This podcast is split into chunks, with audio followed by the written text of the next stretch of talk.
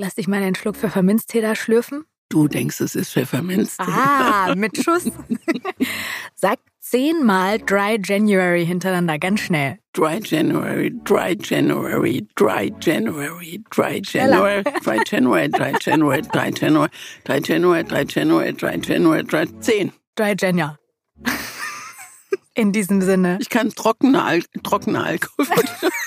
Also, wir haben noch nichts getrunken. Wir gehen vollkommen nüchtern, also ich kann nur für mich sprechen, in diesen Podcast hier rein und reden mit euch über Alkohol, weil ja gerade der Dry January, Dry January läuft.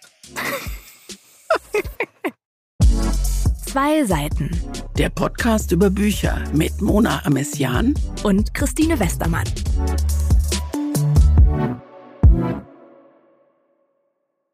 Ist es bei dir so, dass du jetzt im Januar denkst, oh, mal so eine kleine Trinkpause, bist du Teil des Dry Januaries? Nein, bin ich nicht, weil ich immer Trinkpausen habe. Also ich bin niemand, der sagt, ach komm jetzt, heute ist Dienstag, wir machen uns mal einen Dienstag Wein auf. Überhaupt nicht. Also ich bin ein Geselligkeitstrinker. Also ich trinke gerne, wenn Freunde da sind oder so, aber dass ich abends, also der Jochen trinkt Bier oder Rotwein, aber da bin ich nicht dabei. Also ich habe ich hab einen sehr sorglosen Umgang mit Alkohol und ich bin ja schon relativ alt. Das heißt, ich habe auch schon äh, richtige Abstürze erlebt, muss ich sagen, und, und Filmriss, also wo man nicht mehr so genau weiß, was passiert ist. Und ich habe aber, also ich kann gut ohne Alkohol. Ich, ich habe noch nie Alkohol getrunken, wenn es mir schlecht ging. Also wenn eine Trennung war oder wenn im Job was Unangenehmes passiert ist oder wenn ich wenn ich down war oder was auch immer war, dann trinke ich keinen Alkohol. Also diese Filmrissabende, die waren dann wirklich immer nach wilden Partys. Nach wilden Partys. Also jetzt, ich habe ja meinen 75. Geburtstag gefeiert. Wie viel weißt du noch? Ich weiß komischerweise, ich weiß noch alles und trotzdem weiß ich, dass ich viel zu viel getrunken habe und dass es kein guter Nachhauseweg war und dass ich mich am Ende ein bisschen geschämt habe, weil ich äh, auf die Hilfe anderer angewiesen war, um die Treppe hochzukommen zum Beispiel. Aber ich weiß, dass ich auf die Hilfe angewiesen. Also vielleicht ist es jetzt im Alter so, dass man trotz Filmriss sich an alles erinnert. Ich habe keine Ahnung. Ich weiß, wie schwierig das war, da, da hochzukommen und und ich bin kein bisschen stolz drauf und ich weiß auch nicht, Max Frisch, du weißt ja, dass ich den sehr, sehr liebe mit seinem Fragebogen. Der hat mal zum Thema Alkohol die Frage gestellt, warum sind eigentlich mit Abstürzen, Absturz ist jetzt mein Wort, warum wird das eigentlich immer mit lustigen Geschichten verknüpft? Das ist wirklich eine sehr gute Frage und ich mache das auch und frage mich, warum. Ich habe dich ja auch gerade lachend gefragt. Es ist irgendwie so gelernt. Ein bisschen, weil, glaube ich, der Alkohol, wenn man jetzt über diese Art von Trinken redet, auch ja zu spaßigen Anlässen rausgeholt wird. Und man das irgendwie mit einem, also Boomer würden jetzt sagen, mit einem feuchtfröhlichen Abend verbindet. Beleidige die Boomer. Nein, also, ja, ne, also mit ja. Spaß und äh, mit was Schönem. Aber wenn man es natürlich unterm Strich ganz nüchtern betrachtet, dann ist das einfach natürlich auch da was total Schädliches, was man sich Absolut. zuführt. Kennst du es, Filmriss und zu viel? Ich trinke gerne zur Gemütlichkeit und auch wenn ich feiern gehe, also es ist äh, nie so gewesen, dass ich gesagt habe, ich, ich möchte absolut keinen Schluck und nicht so wie jetzt zum Beispiel beim Rauchen. Bei mir ist das so, dass ich das einfach gar nicht in meinem Leben brauche. Aber Alkohol finde ich schon in bestimmten Situationen einfach angenehm für die Atmosphäre, sagen wir mal so. Aber ich hatte auch schon immer großen Respekt davor und das ist, glaube ich, einfach Teil meiner Erziehung gewesen, weil mein Vater auch, was Alkohol angeht, natürlich in einer ganz anderen Kultur aufgewachsen ist. Also Alkohol ist in Marokko nicht verboten, aber über 99 Prozent der Menschen sind Muslime und im Islam gilt, also zumindest in der konservativen Auslegung des Islams, da gibt es auch Streitigkeiten über die oder Diskussionen über die Suchen im Koran, in denen es um Alkohol geht, aber in der, kann man allgemein sagen, in der konservativen Auslegung ist das Haram, also ne, Tabu, mhm ähm, verboten. Und ist auch in der Öffentlichkeit in Marokko, obwohl es da Menschen gibt, die trinken und sicherlich auch viel trinken und man auch Alkohol kaufen kann in so gesonderten Abteilungen im Supermarkt und so, ist es so, dass das in der Öffentlichkeit keine Rolle spielt und auch so zum Beispiel bei traditionellen marokkanischen Hochzeiten und so gibt es keinen Alkohol. Das ist eine ganz andere Beziehung zu etwas, was bei uns so tief in der Gesellschaft verankert ist, das gibt es da nicht. Und das ist natürlich auch was, womit ich aufgewachsen bin und mein Vater, darüber schreibe ich auch im Buch an einer Stelle. Deswegen habe ich mir da so ganz lange mal Gedanken drüber gemacht, als ich das geschrieben habe, was eigentlich mein Bezug zu Alkohol ist. Mein Vater hat sehr, sehr, sehr doll aufgepasst, als wir Kinder waren, dass wir keine Berührung mit Alkohol haben. Also wir durften beim Straßenfest nicht äh, zapfen, in diesen Wägen, was andere dann mal zum Spaß durften. Wir durften keine Flaschen in den Keller bringen. Wir durften nicht mal so alkoholfreien Sekt oder so trinken, weil er einfach, er wollte uns da komplett von weghalten. Und es war auch noch ganz, ganz lange, dass ich zum Beispiel an Weihnachten Sprite getrunken habe mhm. im Sektglas. Also wirklich lange. Und das ist einfach eine andere, ja, eine andere Erziehung. Und das prägt natürlich auch total. Ich erinnere mich gerade an so mein erstes, ich würde es eher beschwipst sein nennen. Meine Mutter und mein Stiefvater haben eine kleine, eine kleine Party gefeiert und hatten sich so ein Buch gekauft, wo man so Cocktails mixen kann. Mhm. Und dann haben, waren, weiß ich nicht, sechs oder acht Leute da und dann haben die gemixt alles und weißt du, immer so mit so einer Cocktailkirsche obendrauf und so. Das fand ich als Kind natürlich toll. Und dann habe ich die leeren Gläser immer in die Küche gebracht und habe den Rest immer getrunken. Ja, Klassiker. Und ich glaube, bei mir ist es eine Frage, was ich gelernt habe, das gescheit zu dosieren. Und manchmal gelingt mir das. Also bei so, bei so Feiern wie Geburtstag, ich glaube, ich habe mit Vorsatz gesagt, wir trinken jetzt Champagner. Das ist Kracht. Ich bin jetzt nicht stolz auf diesen Satz, aber es war ein wunderschönes Fest und dann nehme ich dieses Ende, was vielleicht nicht so schön war, gern in Kauf. Und solche Abende hatte ich natürlich auch schon, aber so richtig die Kontrolle verlieren, Filmriss, mich übergeben, all das noch nicht. Und da bin ich auch tatsächlich stolz drauf, weil ja, ich das gar nicht erleben möchte, weil ich dann doch auch irgendwie zu viel Respekt davor habe und dann ist es vielleicht doch auch ein bisschen Kontrolle abgeben und verlieren. Aber vor allem ist es einfach glaube ich, diese Tatsache, dass ich gelernt habe von ganz klein auf, das ist was Schlechtes, das ist nichts, was wir verteufeln bis ins Erwachsenenalter und was nicht angerührt wird, aber es wäre unvorstellbar gewesen, dass mein Vater sagt, als wir elf oder zwölf waren, hier nimm doch mal, probier doch mal. Mhm. Und ich glaube, das haben viele Eltern gemacht bei Kindern, weil sie einfach auch ein ganz anderes Verhältnis zu Alkohol haben, das total integrieren in ihren Alltag. Damit meine ich nicht, dass sie automatisch Säufer sein müssen, sondern es findet einfach in unserer Gesellschaft so einen großen Platz, dieses Trinken. Und es ist seltsamer, wenn jemand sagt, er oder sie trinkt nicht, als wenn ja. man trinkt. Ich, ich glaube, was für mich das Problem immer war, weil ich eben also weil meine, meine Mutter und Stiefvater mir das, wie du es gesagt hast, anders vorgelegt haben. Also im Keller bei uns im Haus gab es unten so eine Bar, da war so eine Disco-Kugel und mein Stiefvater hat alles dran gesetzt, um aus diesen Dingen einen richtig dollen Partykeller zu machen. Und da gab es auch rauschende Feste. Und ich habe das eben nicht erlebt, diese Zurückhaltung.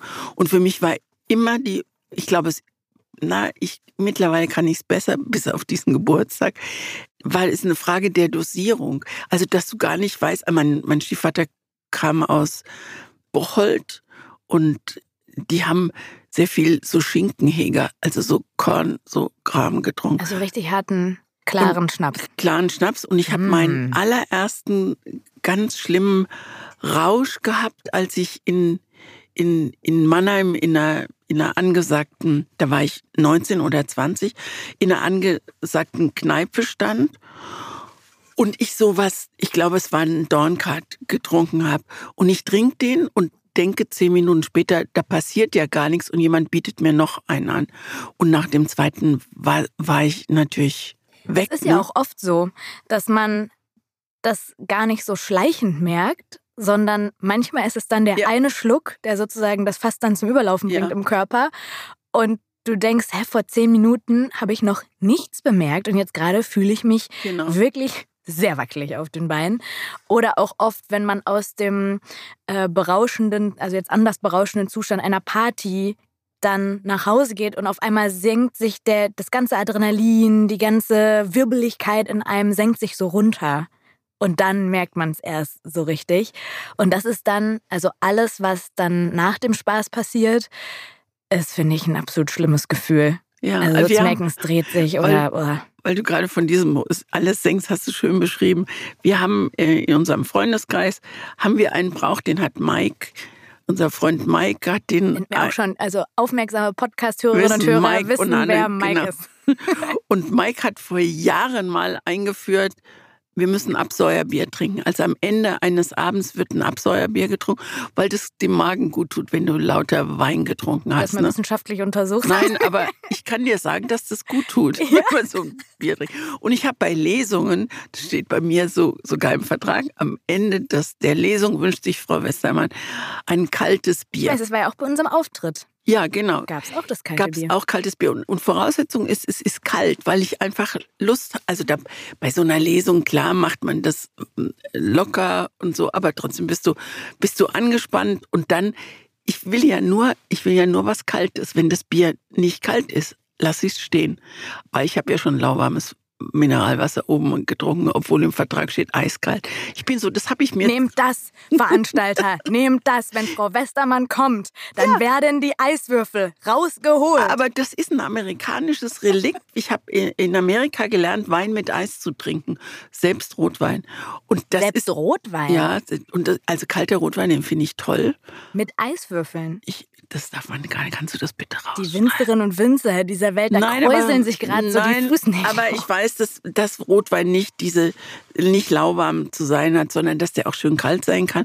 Und dadurch, dass ich Eis in den Wein mache, werde ich auch nicht wirklich für voll genommen. Ja, das sowieso. Und ich trinke sehr wenig. Also ich trinke. Also du wirst nicht betrunken. Ich werde nicht betrunken, ja. Sorry. Ich dachte jetzt so Weinkennerinnen und Kenner. Ja, das mache ich natürlich heimlich. Ich bestelle dann immer einen Eimer und dann, wenn der dann. Ein Eimer Wein? Nein, ein Eimer, ein Eimer äh, Eiswürfel. So. Weil dann kriegst du so drei, vier Stück. Das hilft natürlich nicht den ganzen Abend. Und dann kommen die Eiswürfel und wenn der Kellner dann nicht mehr guckt, äh, packst es rein. Aber sag mal, wenn du, wenn du dich jetzt so entscheiden müsstest, sagen wir mal, nie wieder einen Schluck Alkohol oder nie wieder ein Stück Schokolade? Kann ich Schokolade gegen Pflaumenkuchen austauschen? Weil ich mag keine Schokolade. Ach so, okay, dann Pflaumenkuchen. Ich glaube, dann, dann nie wieder Alkohol. Ich hatte eine Gelbsucht und die war richtig schlimm. Die habe ich mir irgendwo in, in Griechenland zugezogen und ich musste in, auf so einer Isolierstation, oder wie es im Krankenhaus heißt. Und das war echt nicht gut für meine Leber. Und danach durfte ich ein Jahr keinen Alkohol trinken. Wann war das? Da war ich Mitte 40 oder so oder Anfang 40. Und ich war damals in der Gesellschaft, wo gut gegessen und gut getrunken und viel getrunken wurde. Und das ist natürlich interessante Beobachtungen, die du machst, wenn, wenn du keinen Alkohol trinkst. Es ist mir deshalb schwer gefallen, weil du dann halt in so zwischen so Menschen sitzt, die zu laut lachen und zu viel dummes Zeug reden und du denkst, habe ich das auch gemacht in der Zeit? Aber es ist mir nicht schwer gefallen. Also Aber ist es nicht absurd, dass das deine Begründung jetzt ist? Weil ich fühle das auch total. Ich musste das im vergangenen Jahr machen, äh, gesundheitlich im Sommer ähm, sollte ich mindestens einen Monat, wenn nicht sogar zwei, wirklich gar keinen Tropfen Alkohol trinken, wirklich gar nicht. Und habe vorher, also ich trinke wirklich nicht viel. Ich glaube, ich bin komplett unter Durchschnitt, aber es war da halt wirklich die Ansage gar nicht. Und die Sommermonate sind jetzt natürlich irgendwie so die, äh, wo auch am meisten alkoholträchtige Dinge passieren. Wir haben dann zum Beispiel im Freundeskreis eine Funzelfahrt gemacht. Was bei Mainz in, in Rheinland-Pfalz ist, da steigst du in einen Planwagen und der einzige Grund, dass du in diesen Planwagen steigst und damit rumfährst, ist, dass du dich mit Wein betrinkst aus der Region auf diesem Wagen. Und das fiel in diese Zeit und wir sind da eingestiegen und ich fand es wunderschön. Es war wirklich in der Sonne, sind wir durch diese Weinfelder gefahren und dann merkte ich nach und nach, dass ich mich mit niemandem mehr unterhalten konnte, dass ich richtig genervt war von allem. Und die waren jetzt nicht alle sturzbetrunken, sondern die haben einfach nur da zwei Stunden lang Wein getrunken. Und es hat mir einfach deshalb nicht gefallen, weil ich anders war in dem Moment und gedacht habe, boah, es, also wenn man wirklich gar nichts trinkt, du wirst immer wieder in diese Situation kommen. Und wir waren dann zum Beispiel auch in München in diesem Sommer und da sind wir zum Griechen gegangen, essen. Da wurden mir, glaube ich, dreimal Schnäpse auf den Tisch gestellt, obwohl ich gesagt habe, für mich bitte nicht. Ich stell's nur mal hin, ich stell's nur mal hin. Dann habe ich gesagt, für mich bitte nicht. Ja, hier, ich mache dir nur einen halben. Dann habe ich gesagt, was wäre denn, und damit kommen wir ja schon fast zum, zum Buch, was ich dir empfohlen habe, wenn ich trockene Alkoholikerin wäre und in einem Restaurant, wo es ums Essen geht und ich klar sage, ich möchte nicht, landen dreimal Schnäpse, auch noch so das, das Stärkste und Heftigste vor mir auf dem Tisch. Wir gehen weiter in die Kneipe. Das Gleiche, ich muss mich erklären. Wer hat hunderttausendmal natürlich gefragt, ob ich schwanger bin. Also es ist so, und das passiert dir nicht, wenn du trinkst. Und das ist absurd, wenn du das einem Alien erzählst, der auf die Erde kommt. Der wird sagen, sag mal, ihr Menschen hier in Deutschland, habt ihr sie noch alle? Ja, ich finde es eine tolle Überleitung zum Buch jetzt, weil ich mich das in dem Buch auch oft gefragt habe, was ist es, wenn du dich entschlossen hast, nicht mehr zu trinken und jemand sagt, ach komm, ein Glas und so. Und das beschreibt Daniel Schreiber, dessen Buch du mir jetzt empfohlen hast. Das beschreibt der sehr schön. Das würde ich auch jetzt gar nicht aus dem Zusammenhang reißen, sondern das sollte man nachlesen. Dieses Buch heißt Nüchtern. Und der Untertitel ist fast schon eine Inhaltsangabe, auch wenn er nur sechs Wörter hat. Der Untertitel ist über das Trinken und das Glück. Und ich habe daraus sofort geschlossen, für mich, weil ich das auch so erlebe, dass Glück und Trinken nichts miteinander zu tun haben. Also so erlebe ich das in meinem Leben. Die glücklichen Momente kann man nicht durch Alkohol erzwingen, man kann sie nicht konservieren. Und warum das nicht gelingen kann, das beschreibt der Autor Daniel Schreiber in seinem Buch. Es ist eine sehr persönliche Geschichte, eingebettet in Literatur und Forschungsergebnisse, die sich mit dem Thema Alkoholismus befassen. Es war für mich oder es ist für mich ein faszinierendes Buch, weil sich da einer traut zu erzählen, wie er ohne eine Flasche Wein am Abend nicht mehr zurechtkam Manchmal mussten es zwei sein. Einer, der lange Zeit glaubte, das Erwachsenenleben mache nur Sinn, wenn man auch trinkt. Einer, der seine Scheu auf Partys nur dadurch überwinden konnte, wenn er sich möglichst schnell, möglichst viele Cocktails reingehauen hat. Und dann erzählt er von den vielen Morgenden danach, wenn er völlig verkatert neben jemand aufgewacht ist, den er gar nicht kannte, den er erst am Abend kennengelernt hatte, von dem schlechten Gewissen, von dem Wunsch, es anders zu machen, aber sich niemals einzugestehen, dass man ein Problem mit Alkohol hat, dass es nicht ohne geht, dass man abhängig ist, dass man alkoholkrank ist. Alkoholismus, und das finde ich, ist ein sehr starker Satz in diesem Buch, Alkoholismus ist eine Krankheit, die einem sagt, dass man sie nicht hat. Mhm. Und das finde ich, das macht so viel Sinn, wenn man den Satz einfach mal sacken lässt. Es ist eines der letzten Tabus, das schreibt er auch. Man redet nicht drüber, aber er tut es. Er schreibt darüber.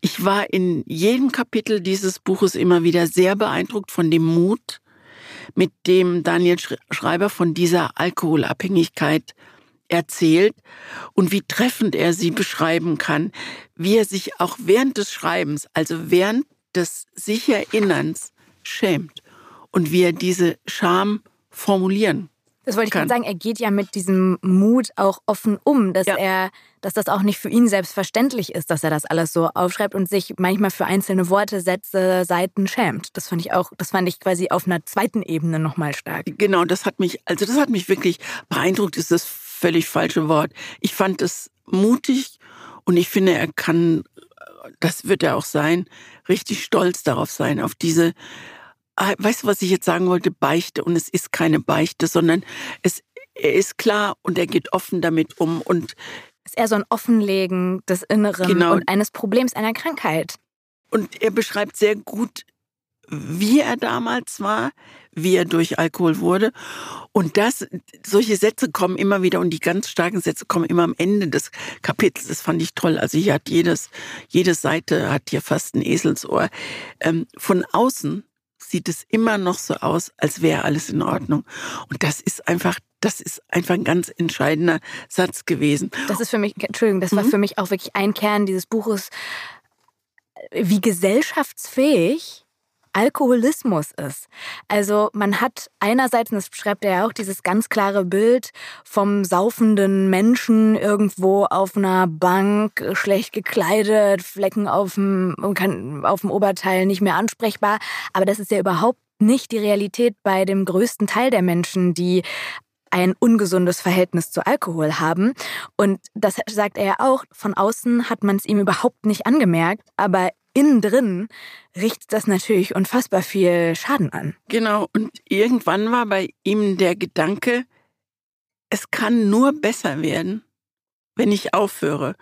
Er merkt seine Abhängigkeit und in dieser Abhängigkeit, und das ist wichtig, das ist für ihn ein ganz wichtiger, wie soll ich sagen, Schritt gewesen, hat er Momente der Klarheit gehabt, wo er wusste, also dieses Wort Klarheit, wo er wusste, das geht auf Dauer richtig schief.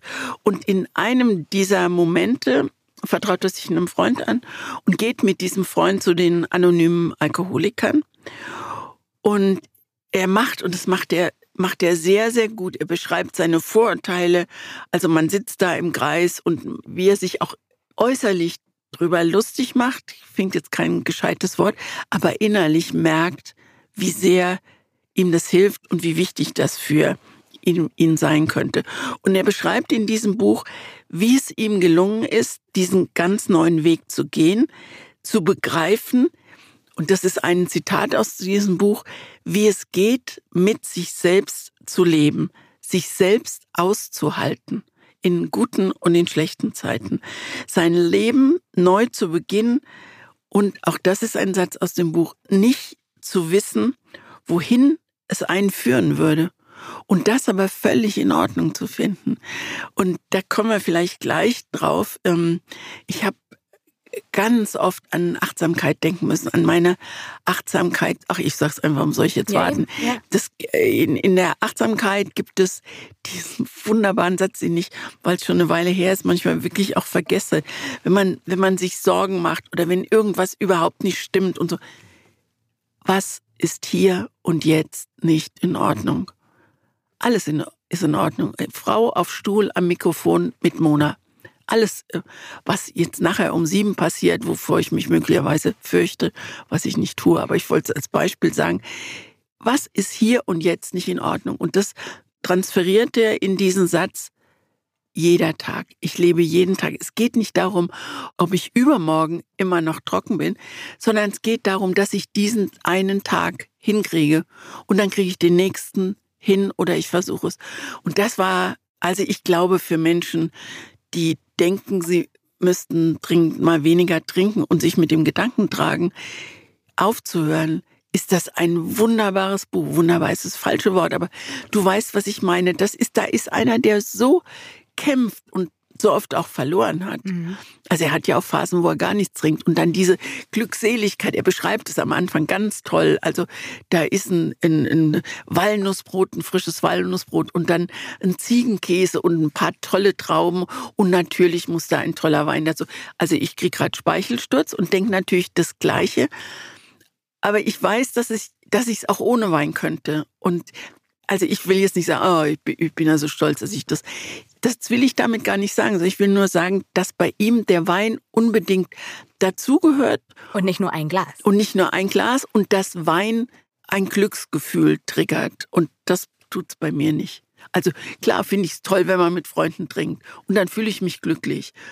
Es ist vielleicht auch der Wein, aber es sind auch die Freunde und es ist die Atmosphäre. Ja, das kann ich total nachfühlen. Das habe ich auch im Buch. Ich, obwohl ich, also ich glaube, sehr weit entfernt davon bin, jemals so eine Sucht zu entwickeln. Ich glaube, jede Person hat einen Hang zu irgendeiner Übertreibung, einer Abhängigkeit oder irgendeinem extremen Verhalten. Das ist bei mir dann, glaube ich, in anderen Bereichen, nicht im Bereich Alkohol, zumindest stand jetzt nicht. Und trotzdem konnte ich total mitgehen in seiner offenen und sehr, sehr, sehr unprätentiösen und trotzdem sehr auch selbstwertschätzenden Beschreibung seines Prozesses und auch diesen Einblick in diese anonymen Alkoholiker. Ich wusste das gar nicht. Man macht sich da ja echt so gemeinhin mal ein bisschen lustig drüber, so, so Sitzkreis und ja. äh, hallo, ich bin und was ist dein Problem? Aber mal zu verstehen, wie die organisiert sind, dass die jetzt gar keine richtige Hierarchie haben, sondern dass das aber trotzdem in so Gruppen organisiert ähm, ist, in denen es wirklich einfach darum geht, dass Menschen, die es geschafft haben, anderen erzählen, wie das war und dass es schon auch viel um Spiritualität geht und so, aber man selber entscheidet, was man mitnimmt. Und er dann ja auch gesagt hat, er wusste gar nicht, wie viel davon er jetzt auch erzählen darf und wie viel in den Gruppen bleiben muss, aber dass er es schon wichtig findet und das fand ich super wichtig, weil das mir eine eine Welt eröffnet hat, die für mich bisher nur aus diesem Wort bestand, anonyme Alkoholiker. Ich wusste noch nicht mal, ob es die wirklich gibt. Also ich dachte, das wäre so ein, so, ein, so ein Sprichwort. so. Aber ähm, das fand ich auch sehr, sehr stark, dass er dahin auch ein bisschen einfach Aufklärungsarbeit geleistet hat mit dem Buch. Und es ist immer mit, ähm, mit dem richtigen Leben verknüpft. Das fand ich so toll, dass er dass er von tollen Abenden spricht und dann hinterher eben der Absturz, aber dass er es eben in Kauf genommen hat. Und es gibt eine Stelle, ich glaube, es ist nicht, es geht nicht um das letzte Glas, das man trinkt, sondern um das erste, das man nicht mehr trinkt. Und das sind so schöne, also ich habe mir hier aufgeschrieben. Also dass auf, äh, das Aufhören nicht das Problem ist, sondern nicht wieder nicht anzufangen. wieder anzufangen, ja. genau. Und ich habe mir groß hingeschrieben die, die Schlusssätze eines Kapitels, weil die immer nochmal wie so ein Donnerschlag sind, wo er gut zusammenfasst, aber ihnen wirklich also ist Wie so ein einfach, Schlussakkord bei so einem Song, so noch so ein letzter Tusch. Genau, es ist einfach auch ein guter Schreiber. Und ich möchte eine Stelle vorlesen. Und da habe ich gemerkt, wie viel in meinem Leben ich hingekriegt habe, obwohl ich gescheitert bin. Und wie gut es war, dass ich beim Scheitern kein Alkohol als hm. Tröster gebraucht habe. Und das ist die Stelle, da schreibt er, um die Angst vor dem Scheitern zu umgehen, muss man die Möglichkeiten des eigenen Scheiterns akzeptieren. Man muss vertrauen lernen, dass es kein Weltuntergang ist, ja, dass es einem sogar trotzdem gut gehen wird, wenn man seine ehrgeizigen Ziele nicht erreicht. Würde man wirklich wissen, wie schwierig der Weg ist, der vor einem liegt, würde man sich nie auf diesen Weg begeben. Würde man alle Ziele erreichen, würde man nie nach der ungewöhnlichen Lösung suchen, die wirklich zu der Situation und zu einem selbst passt. Man würde die Welt nie auf eine andere Art und Weise sehen können, seine Glaubenssätze nie hinterfragen, seine Handlungen nie überdenken. Man würde sich sein Leben lang in immer denselben vorgefertigten Zirkeln bewegen. Scheitern, und das ist ein toller Satz, Scheitern bedeutet immer auch Freiheit. Und das habe ich in meinem Leben ganz oft erlebt. Und es hat mich fast froh gemacht, das so nochmal hier formuliert zu lesen. Also, dass Niederlagen auch Siege sein können. Also, wenn man, wenn man Zeit hat, zurückzublicken. Und, Und das, das ist natürlich, liegt natürlich nicht in der Natur des Menschen, das so zu verstehen, automatisch, weil erstmal fühlt sich Scheitern an wie Scheitern ja. und Niederlagen wie Niederlagen und das ist Kacke. So, aber ich glaube auch, und das ist wahrscheinlich dann Lebenserfahrung oder einfach Tiefpunkte, die man durchlebt hat, je mehr man davon durchlebt, desto schneller versteht man es dann wahrscheinlich auch. Wenn man das dann einmal verstanden hat, und das ist schon was, was du mir auch schon häufig gesagt hast, also so sowas, was du wirklich mitgenommen hast aus den vergangenen Jahrzehnten, dass das sogar eher was Positives sein kann, wenn man scheitert. Und ich glaube, er sagt an einer Stelle sogar, ich habe es mir nicht rausgeschrieben, aber ich, ich meine, ich habe im Kopf, dass er irgendwo sagt, er ist in manchen Momenten sogar glücklich darüber, dass er diese Abhängigkeit hatte, weil er so viel da rausgenommen hat und jetzt ein viel, viel besseres Leben führt. Immer noch mit Scheitern und immer noch mit Niederlagen, aber es ist nicht mehr so, dass es ihn komplett aus der Kurve trägt. Ich habe ein Interview mit ihm gelesen, da hat äh, die Interviewerin, was glaube ich, hat gefragt, haben Sie Angst, eines Tages doch wieder zu trinken? Also es war 2015, das Buch ist 2014, glaube ich, rausgekommen, ist schon ein bisschen älter.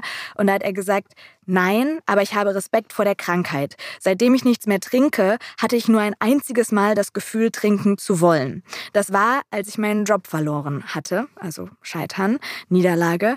Ich konnte in meinem ganzen Körper spüren, dass eine Flasche Wein jetzt helfen würde.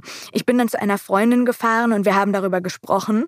Das heißt, es geht nie ums Trinken an sich. Es geht immer um Gefühle, mit denen man nicht klarkommt. Genau, das habe ich, habe ich das nicht vorhin schon zitiert? Das wollte ich zitieren. Das ist nämlich genau, es geht immer um Gefühle, mit denen man nicht klarkommt. Und dann denkt man, wenn ich jetzt einen Wein trinke, entspannt sich das und dann, dann kriege ich das bewältigt. Du, Im Gegenteil, du kriegst nur noch ein Problem mehr. Und wenn dir das Buch gefallen hat, hast du schon was anderes gelesen von Daniel Schreiber? Ich kannte den Namen, aber ich hatte noch nie was von ihm gelesen. Also der ist bekannt geworden tatsächlich durch diese dünnen Essaybände. Es gibt neben Nüchtern noch Zuhause und Allein.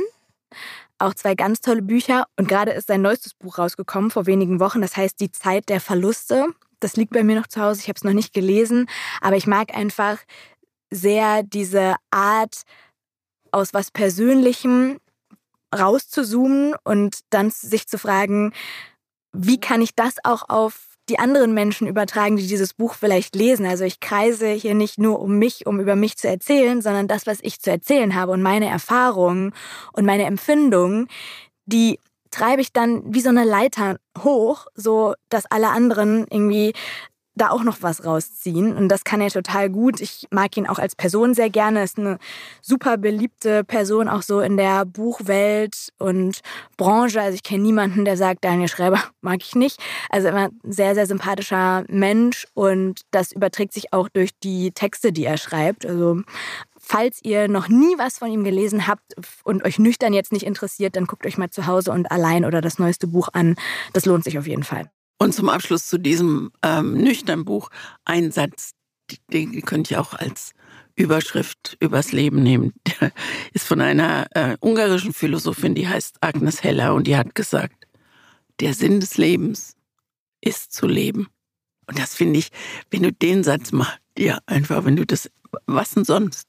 Ja, Leben. eben, sonst, ja, genau. Wenn das immer so einfach wäre ja, mit dem Leben. Ne? Ich weiß, ja. aber dieses, dieses zu wissen, dass hoch und tief zum Leben dazugehört, das ist so entscheidend. Und das hat er begriffen. Und das hat er besser begriffen ohne Alkohol als mit. Und weißt du, was noch zum Leben dazu gehört? Eierlikör. Ich wollte sterben sagen, aber Eierlikör auch. Eierlikör und Sterben. Um beides geht es in dem Stimmt. Buch, das du mir empfohlen hast. Das heißt Eierlikör-Tage passt also allein vom Titel schon ganz wunderbar jetzt in diese Alkoholfolge hier rein. Ist, und das haben wir ja beim letzten Mal schon festgestellt, ein komplett anderes Buch. Also wir machen jetzt wirklich gedanklich hinter nüchtern und dieses Sachbuch machen wir jetzt einen Cut. Denn jetzt kommen Eierlikörtage mit dem Untertitel Das geheime Tagebuch des Hendrik Krön. Es geht also um den Autor selbst, der unter Pseudonym schreibt, glaube ich. Ich glaube, er heißt gar nicht wirklich so. Es ist nicht, es ist nicht klar, ob das nicht wirklich ein Tagebuch ist von einem Mann aus einem Altenheim. Ach so, da bin ich jetzt von ausgegangen. Nee, das ist nicht klar. Das haben ah. die, also, also das Buch ist auch schon eine Weile, ich glaube sechs oder sieben Jahre alt. Und damals war das nicht klar. Es stand zwei Jahre lang auf der, auf der ja, Bestsellerliste. Ne? Ja. Und sie haben immer, ähm, sie haben immer einen, einen niederländischen Bestsellerautor dahinter vermutet, Arnon Grünberg, und er hat gesagt, ich war es nicht. Ich habe es ah. nicht gemacht. Es ist nicht raus, ob es eine wahre Geschichte ist? Es liest sich auf jeden ja, Fall so. Es liest sich eine wahre also Geschichte. sagen wir, die Hauptfigur im Buch trägt auf jeden Fall auch den Vornamen dieses Pseudonyms, dieses Autors. Und das Buch beginnt am 1. Januar 2013 mit den Worten, auch im neuen Jahr habe ich für Senioren nichts übrig. Dieses Geschlurfe hinter Rollatoren, diese völlig deplatzierte Ungeduld, dieses ewige Gejammer, diese Kekse zum Tee, dieses Geseufze und Gestöhne. Ich bin 83, ein Vierteljahre alt. so, das ist die eine Zahl im Buch, die eine Rolle spielt, sein Alter und auch das der Menschen um ihn herum. Und dann gibt es noch eine Zahl, die mir im Kopf geblieben ist, nämlich die Zeit, die er für einen Sprint von 100 Metern braucht, eine Minute und 27 Sekunden. So, da kann ich den noch nicht mal überholen, glaube ich. Doch, Christine. Auch das notiert er in sein Tagebuch, eine Art Lebensprotokoll, das er genau ein Jahr lang führt. Also das ist der Inhalt dieses Buches. Er schreibt über das, was ihn bewegt, zum Beispiel seine eigene körperliche Verfassung. Auf Seite 12 schreibt er den wirklich grandiosen Satz, ich fange immer mehr an zu tröpfeln. Die Stelle habe ich mir auch rausgeschrieben. Da muss ich wirklich das erste Mal richtig laut lachen, was wirklich auch oft passiert ist bei diesem Text. Also da geht es um seine Inkontinenz, die ihn sehr beschäftigt, weil er absolut keine Windeln tragen möchte und irgendwo, glaube ich, sowas sagt wie, das ist das Ende der menschlichen Würde. Aber er weiß auch tief im Innern, er wird ziemlich wahrscheinlich nicht drum herumkommen um dieses Ende der menschlichen Würde. Und er hat auch noch so ein paar andere Gebrechen, aber im Prinzip ist er fit, so fit, dass er sich eben über die ganzen alten Leute um ihn herum aufregt ohne zu verleugnen, dass er einer von ihnen ist. Und das ist das Besondere an diesem Buch, dass es eine absolute Gratwanderung ist zwischen bitterbösem Sarkasmus und andererseits sich aber auch total bewusst sein, ich bin da mittendrin und bin trotzdem irgendwie innerlich ein bisschen cooler als alle um mich rum. Also er sucht sich schon ganz gezielt, wie früher in der Schule oder im Kindergarten, seine anderen coolen Leute, die er mag und gründet dann eine Clique. Also es gibt dann so eine Altenheim-Clique, die einen eigenen Club ins Leben ruft. Den Rebellenclub. Der Club alt, aber noch nicht tot. Finde ich großartig. und der funktioniert so. Es sind dann sechs Personen, seine, er und seine fünf engsten mit Altenheimbewohnerinnen und Bewohner. Und es funktioniert so, dass alle der Reihe nach einen Ausflug planen, damit man mal rauskommt aus diesem Altenheim, was ja nichts bietet und sowieso einen nur in den Tod treibt und langweilig und ätzend. Also sie wollen raus und dann geht's zum Tai Chi, es geht zum Kochkurs, zum Golf, es geht ins Kino. Das war mein Lieblingsausflug, weil dann diese Seniorinnen und Senioren zwischen lauter Kindern sich Cars angucken und Kinderfilm, weil das der einzige ist, den es in 3D gibt und sie unbedingt mal diese 3D-Brillen aufsetzen wollten. Ich habe mir das bildlich vorgestellt. Also es ist wirklich sehr, sehr lustig und ungefiltert, sehr schambefreit, auch böse im besten Sinne, weil er eben so einen trockenen und schwarzen Humor hat und sich seine, äh, seine Texte lesen wie so kleine Häppchen. Also das war übrigens ein Tagebuch. Er hat im Netz erstmal ein Tagebuch geschrieben. Und das war so erfolgreich, dass ein Verlag gesagt hat, das wollen wir als Buch haben. Ne? Und es funktioniert auch wirklich sowohl als ganzes Buch, aber ich hatte dann zum Beispiel irgendwann mittendrin, es ist schon auch sehr umfangreich. Und dann habe ich irgendwann gedacht, ach komm, so jetzt mach's mal hier so, mach mal drei, vier Seiten weiter, guck mal, wie du dich damit fühlst. Und du kannst nahtlos wieder anknüpfen. Das ist wie so eine Serie, die du guckst und wenn du mal kurz aufs Klo gehst und wiederkommst, du findest da gut wieder rein. Aber es ist schon auch so, dass dir die Menschen, die er beschreibt und auch er, dass sie dir alle oder mir beim Lesen total ans Herz gewachsen sind. Und alle haben ihre Eigenarten und ihre kleinen Problemchen und dann auch größeren Problemchen es ist mir total klar geworden, dass zum Beispiel Mobbing und Ausgrenzung und Missgunst und Eifersucht und Neid, dass das alles vor einem Pflegeheim nicht Halt macht. Im Gegenteil, da geht es richtig zur Sache und es geht auch in anderen Belangen richtig zur Sache, weil Henrik verliebt sich dann auch in eine Bewohnerin in Efje, die nennt er in seinem Tagebuch eine alte Prinzessin, also seine alte Prinzessin und geht dann auch mit ihr aus ohne Windeln, ganz wichtig, dafür aber mit frischen Einlagen. Man weiß ja nie. Und natürlich, und da kommen wir jetzt so ein bisschen in, den, in die andere Seite des Buches, auch mit dem Wissen, dass aus diesen Gefühlen einfach nichts Großes werden kann, weil du mit 83 ein Viertel, und er wird ja dann auch noch 84 äh, im Buch, einfach weißt, alles, was sonst früher zum Verlieben und zum sich entdecken und losstarten in eine Beziehung dazugehört, dafür hat man einfach keine Zeit mehr. Und das ist eben diese andere Seite des Buches, die auch was total Trauriges hat, nicht schwer traurig, aber so ein bisschen melancholisch traurig, weil der Autor weiß, er schreibt es irgendwo ganz schön, das Mindesthaltbarkeitsdatum seines Körpers läuft bald ab. Und so sehr er das innerlich nicht will, er kann es nicht aufhalten und ist automatisch in diesem Umfeld, in dem er sich bewegt, ständig mit dem Thema Verlust und Tod und Krankheit konfrontiert, weil das eben die Dinge sind, die alle um ihn herum beschäftigen. Und dann begleitet man in diesem Jahr auch teilweise die Menschen dabei, wie sie abbauen, wie es ihnen schlechter geht, wie Schlaganfälle passieren, wie Zähne amputiert werden müssen und so weiter.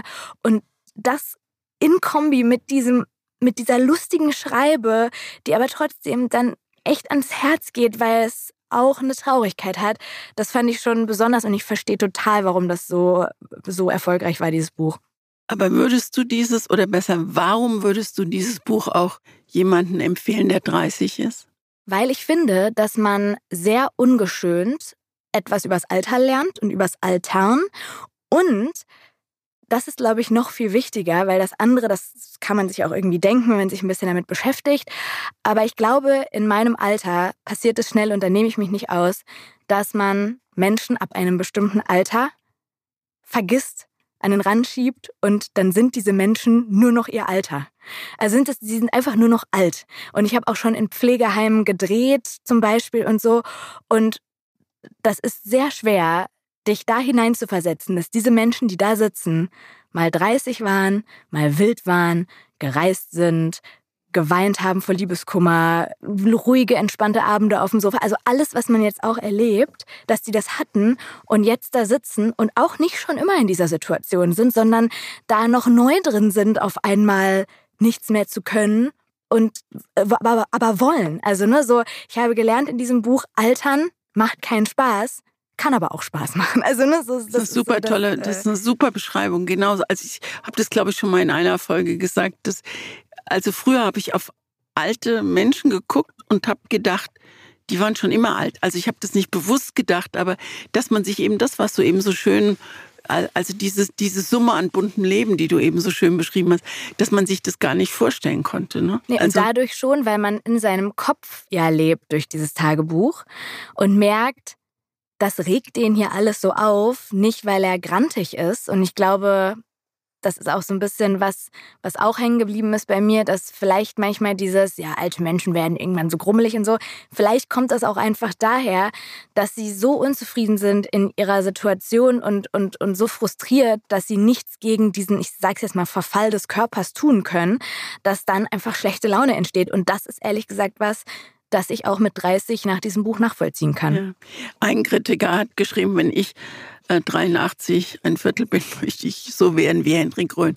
Und das möchte ich auch gerne. Ich bin ja nicht mehr ganz so weit weg. Es gibt tausend Stellen, die man vorlesen könnte. Ich, was ich so schön finde, ist die feine Ironie. Also wie er sich über, über seine Altersgenossen lustig macht. Gibt es eine Stelle, da sagt der Sonntag, 14. April, ist ja ein Tagebuch.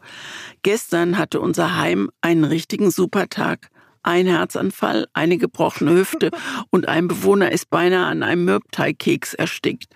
Jedes Mal fuhr der Krankenwagen vor. Bei so vielen Gesprächsthemen bei Kaffee und Tee kam man kaum mehr hinterher. Unter den Opfern waren zwar keine guten Bekannten, aber trotzdem wurden wir heute mal wieder sehr unverblümt mit den Tatsachen konfrontiert. Es braucht keinen großen Sturm, um einen alten Baum zu fällen. Ja. Und das ist so, das ist einfach schön formuliert und äh, äh, äh, ich finde, dass er sehr jung, also sehr jung schreibt. Also genau, sehr jung geblieben. Aber wie schon, das ist ja auch eine, also eigentlich eine blöde Formulierung. Warum soll jemand mit 83 nicht jung schreiben? Also ja, weil das so gelernt ist in unseren Köpfen. Das ist echt. Alt ist alt und, ja. und man hat auch wie, wie bei den Alkoholikern, ich möchte gleich übrigens nochmal mit dir über das Thema Alkohol sprechen, ja. weil es ja auch ein, wir haben ja noch gar nicht drüber geredet, aber man hat ein Klischeebild von alten Leuten im Kopf.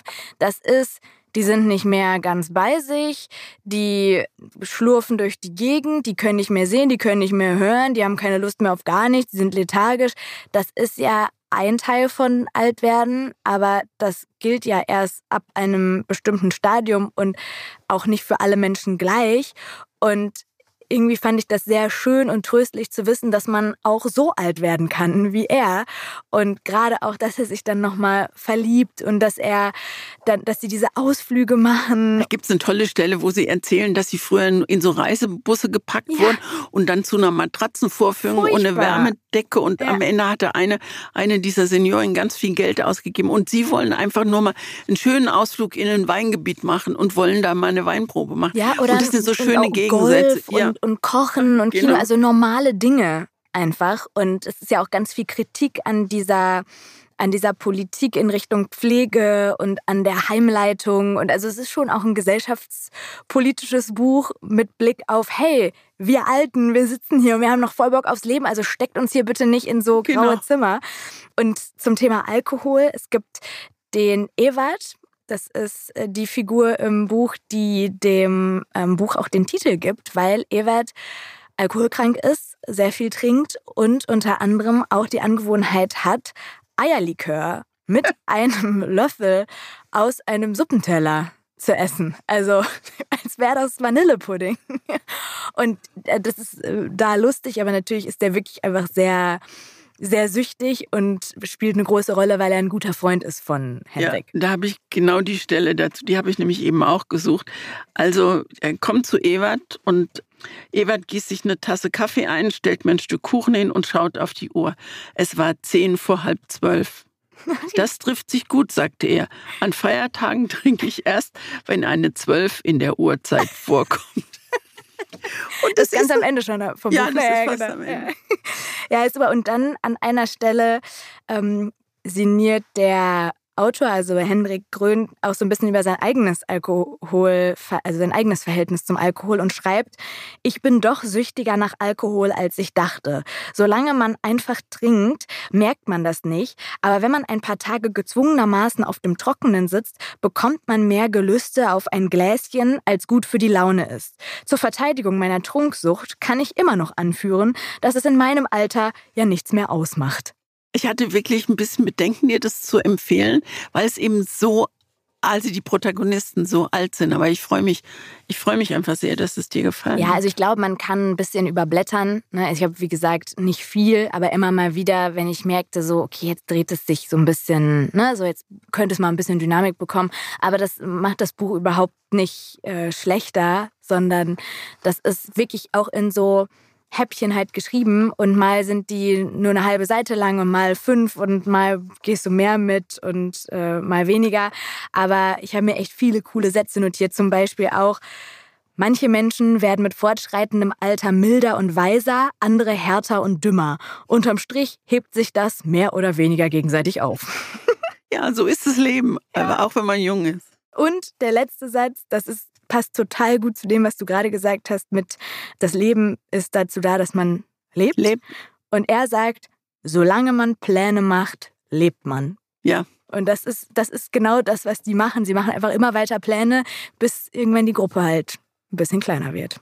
Das gehört ja auch dann dazu. Und ich finde, Eierlikörtage ist ein toller Titel, oder? Ja.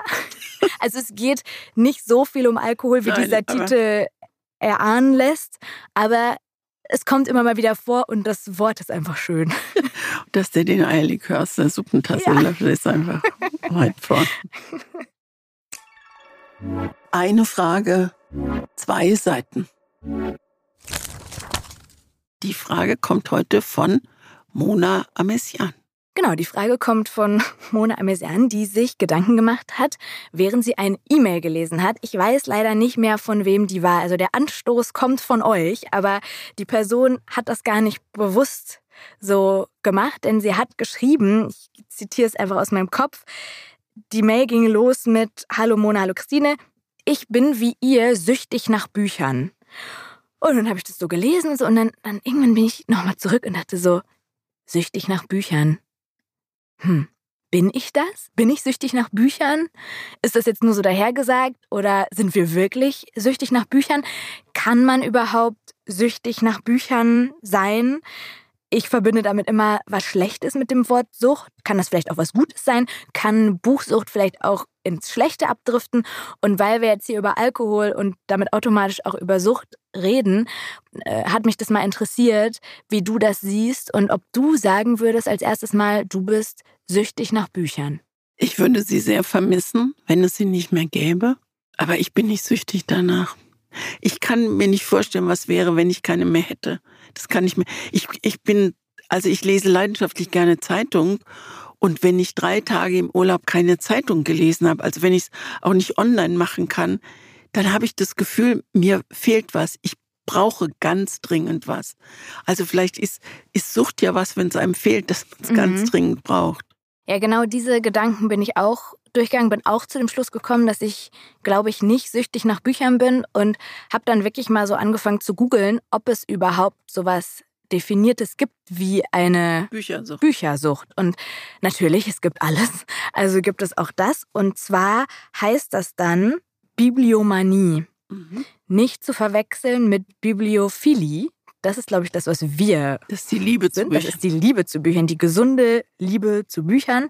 Aber Bibliomanie hat auch ganz viel zu tun mit so Bücher kaufen ohne Ende und horten, aber auch mit einer ungesunden Realitätsflucht, also nur noch in Geschichten leben wollen, soziale Kontakte meiden, Schlafstörungen haben, weil man die ganze Zeit nur lesen möchte, aber als Ursache sozusagen ist, dass man aus dem Leben flüchten muss, weil man das Leben nicht erträgt, sondern die eigene Realität in Geschichten sucht.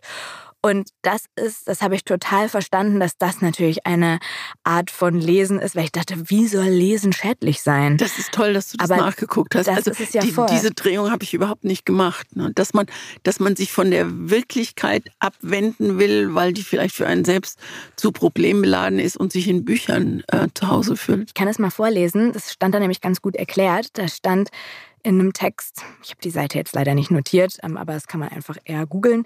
Wie jede andere Aktivität, die du dir vorstellen kannst, kann auch das Lesen eine dunkle Seite haben. Genauso wie du süchtig nach Essen, Alkohol oder anderen Dingen werden kannst, die dir Freude bereiten, kann dein Gehirn unter bestimmten Umständen eine Sucht nach dem Lesen entwickeln. Eine Lesesucht ist in der Regel nicht so schwerwiegend wie andere Süchte, aber das Problem tritt dann auf, wenn deine Liebe zu Büchern deinen Wunsch, im echten Leben präsent zu sein, verdrängt. Super. Und das stelle ich mir so krass vor. Mona, ich bin stolz auf dich, dass du dich immer bei der Recherche, das machst du ja oft, dass du so nochmal genau nachguckst. Wenn ich hier vor mich hinfasle, hast du mal eben im Internet. Das finde ich toll. Ja, habe ich also wirklich es was hätte auch sein können, dass dabei rauskommt, keine Ergebnisse, weil dann habe ich zum Beispiel gesucht, ob es sowas wie die anonymen Alkoholiker auch für die ano anonymen Bibliomaniker gibt.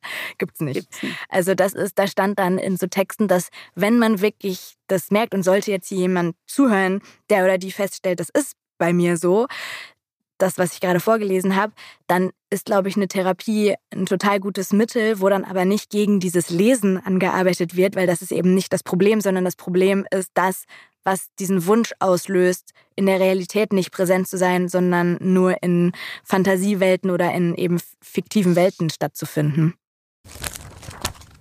Ernstes Schlusswort. Ja. Aber wow. toll, dass du es nachgeguckt hast. Sehr beeindruckend. So, beim nächsten Mal machen wir auf vielfachen Wunsch etwas, das auf jeden Fall jetzt auch langsam mal Zeit wird, denn wir haben über Mütter gesprochen und wir haben über Geschwister gesprochen. Und ich weiß nicht, wie viele Mails und Insta-Nachrichten ich bekommen habe mit der Bitte, hey, wo bleiben denn die Väter? Die müssen doch auch sein. Und natürlich müssen sie sein, nämlich nächste Woche. Genau. Also das Buch, was ich dir empfehlen möchte, Mona, kommt von Edgar Selge, dem bekannten Schauspieler.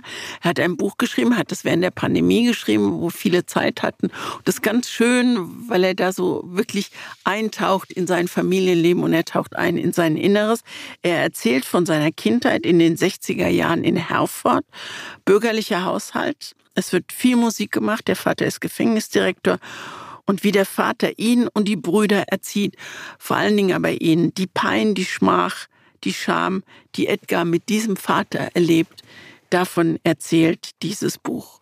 Und er hat ähm, auf die Frage, ob es denn äh, autobiografisch ist, hat er gesagt, eine Erinnerung ist noch keine Erzählung, soll sie es werden, beginnt die Fiktion. Also man mhm. weiß nicht so genau, wie viel Wahrheit ist und wie viel er sich dazu ausgedacht hat. Aber ich finde es ein tolles Buch. Ich habe jetzt abgewartet tatsächlich, was du mir empfiehlst, weil ich zwei Bücher im Kopf hatte und gucken wollte, was jetzt besser in die Mischung passt. Aber nachdem du das jetzt vorgestellt hast, ist es mir komplett klar. Ich hatte nämlich auch ein Buch im Kopf, das auch so in Richtung Familiengeschichte und autobiografische Erzählung geht. Suche nach dem Vater, nach dem eigenen und auch viel Ernstes. Aber das würde ich dann jetzt nochmal zurückstellen. Zum Beispiel fürs Thema Suche irgendwann. Mal gucken.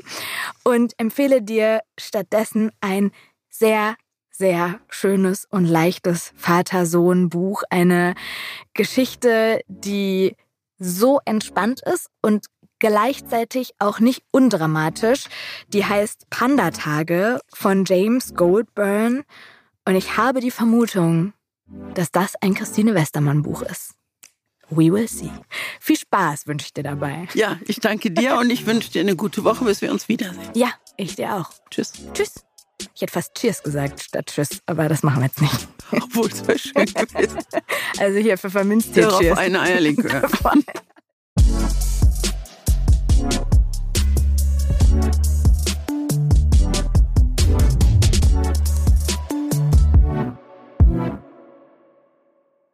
Dieser Podcast wird produziert von Podstars bei OMR.